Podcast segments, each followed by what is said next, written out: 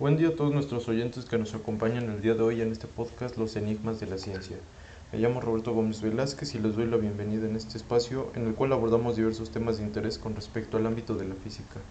El tema que abordaremos el día de hoy es respecto a los motores eléctricos y de igual manera abarcaremos de manera mucho más extensa los componentes y elementos que los conforman y cómo es que esto se relaciona de cierta manera con todo lo que veremos posteriormente. Ahora bien, para dar inicio con la explicación, procederé a darle la palabra a nuestros invitados que nos acompañan en el episodio del día de hoy.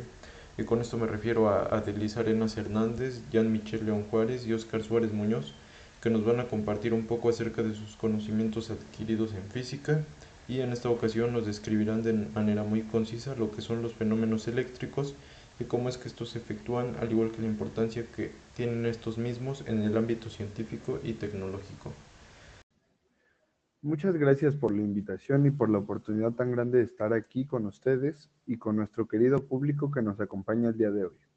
Bueno, para ponerlos un poco en contexto, les explicaré algunos conceptos básicos que son fundamentales para poder comprender todo lo que tiene que ver con este tema.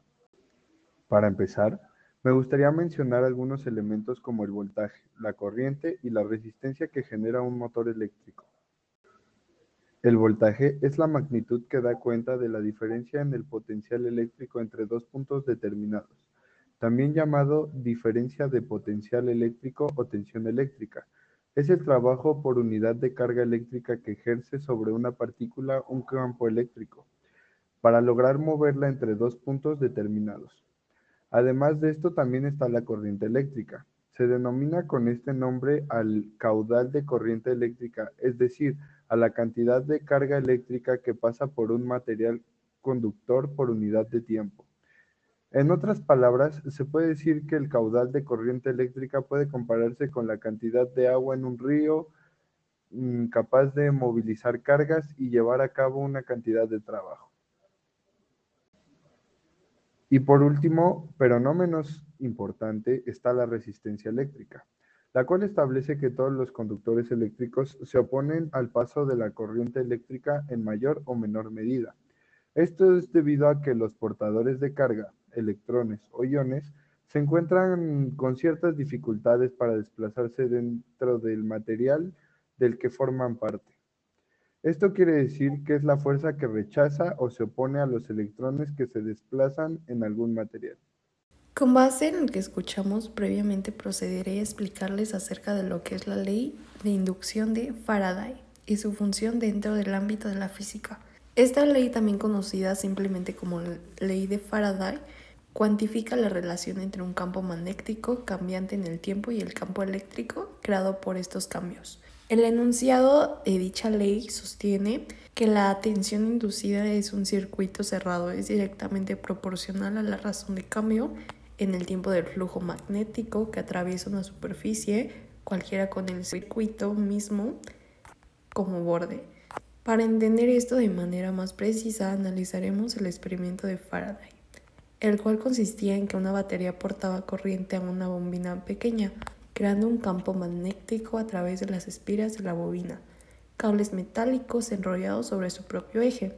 Cuando esta bobina se movía dentro y fuera de una más grande, su campo magnético cambiante en el tiempo por el movimiento generaba un voltaje en la bobina grande que podía medirse con un galvamómetro. De este experimento y la formulación de la ley de Faraday se desprenden numerosas conclusiones respecto a la generación de energía eléctrica que fueron clave para la ley de Lenz y para el manejo moderno de la electricidad.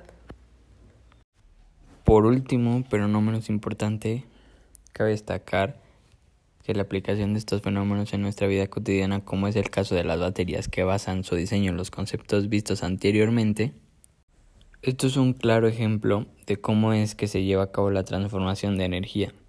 La energía química se transforma en energía eléctrica utilizando una pila. Durante este proceso, cuando se produce el calentamiento de la pila, decidimos, decimos que hay pérdidas de calor. Algo similar se puede percibir cuando la energía química se transforma en energía térmica, por medio de calderas de combustión, incluso cuando quemamos leña. Al igual que como sucede con la energía química, también está el caso de la energía eléctrica que se puede transformar en energía mecánica mediante el calentamiento del motor, y esto a su vez transforma la energía eléctrica en energía calorífica. Por lo que podemos concluir que los motores eléctricos son importantes para nuestros días, ya que se utilizan en aspiradoras, lavavajillas, impresoras de ordenador, bombas de agua, industrias manufactureras, coches, máquinas, herramientas, imprentas, entre otros. Y estos no solo consumen la mitad de la electricidad del mundo en impulsar gran parte de la vida moderna como vemos hoy en día, sino que una mayor eficiencia también abriría nuevas posibilidades en las siguientes áreas de estudio, que actualmente se siguen desarrollando, pero que sin duda alguna representan un cambio favorable para los avances de tecnología. Bueno amigos, esto sería todo por el día de hoy. Muchas gracias por haber estado con nosotros una vez más en este espacio en el cual divulgamos temas de interés enfocados en la física, por lo que cualquier otro tema que quieran escuchar aquí nos lo pueden hacer saber a través de un mensaje de texto. Por mi parte ha sido todo por el día de hoy y una vez más les agradezco a todos nuestros invitados por haber estado con nosotros y compartirnos esta información tan valiosa. Espero tengan un excelente día y nos vemos en el próximo episodio de este podcast, Los Enigmas de la Ciencia.